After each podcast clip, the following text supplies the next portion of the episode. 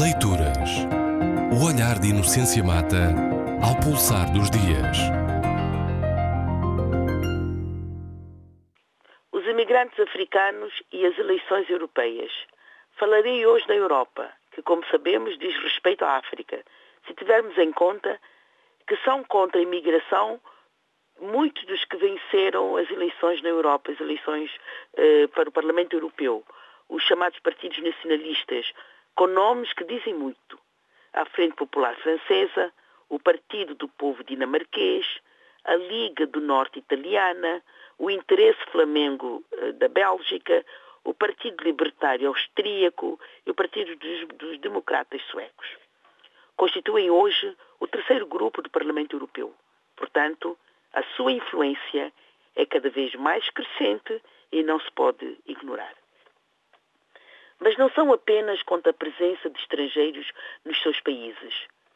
São também eurocéticos, isto é, são contra o projeto europeu, contra a Europa como nós a conhecemos. Mas o pior é que não são apenas os chamados extremistas a pensarem assim. Com efeito, a agenda da extrema-direita tem influenciado, melhor, tem se imposto à agenda dos partidos europeístas diz Ian Teixeira, eh, do, do Carnegie eh, eh, Europe, que é um centro de reflexão de estudos em Bruxelas, diz ele que os partidos europeus tenderão a agir cada vez mais em função das opiniões públicas nacionais.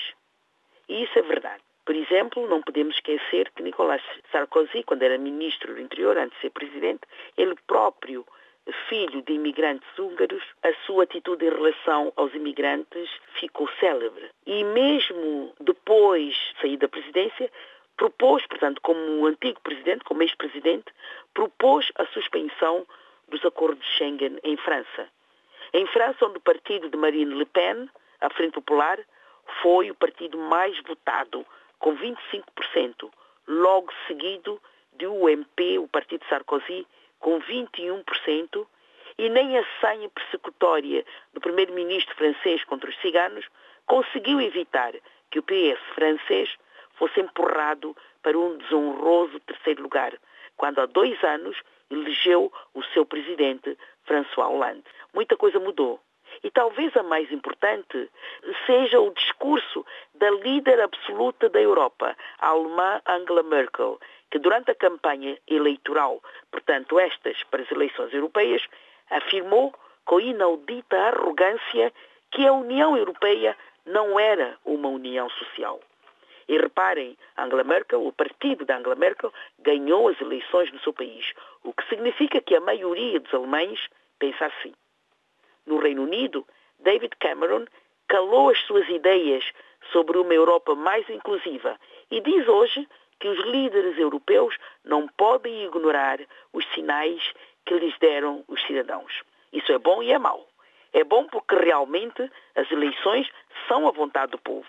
E é mau porque face deriva social porque tem passado a Europa, sendo o desemprego a face mais visível desse Estado social europeu, os imigrantes são vistos como indesejáveis. E é isso que o voto nos chamados partidos nacionalistas quer dizer. Vale aos imigrantes a derrota do Partido para a Liberdade na Holanda, que desceu em relação às eleições de 2009 e cujo líder, Geert Wilders, fez a sua campanha contra aquilo que ele chamou a islamização da Holanda e contra os polacos. Sim, porque a xenofobia é também contra os imigrantes do ex-leste europeu, contra os cidadãos, contra os ciganos, contra os islâmicos, os ciganos que são cidadãos nacionais, muitas vezes, contra os africanos, contra os turcos. E perante isso, o que se pode fazer para travar a vertigem de desespero dos africanos que buscam uma outra vida? Ainda hoje tivemos notícia de que 500 africanos conseguiram entrar em Melilla. Ontem foi em Ceuta, as duas únicas fronteiras terrestres que separam a África da Europa. Buscam a terra prometida, ouvimos o jornalista dizer Eldorado, o mesmo que os europeus vão encontrar nos países desses imigrantes ilegais, que já são dois mil. só no enclave espanhol de Melilla. Por tudo isso, as eleições europeias não podem deixar indiferentes os africanos, pelo menos os imigrantes africanos na Europa. Leituras. O olhar de Inocência Mata ao pulsar dos dias.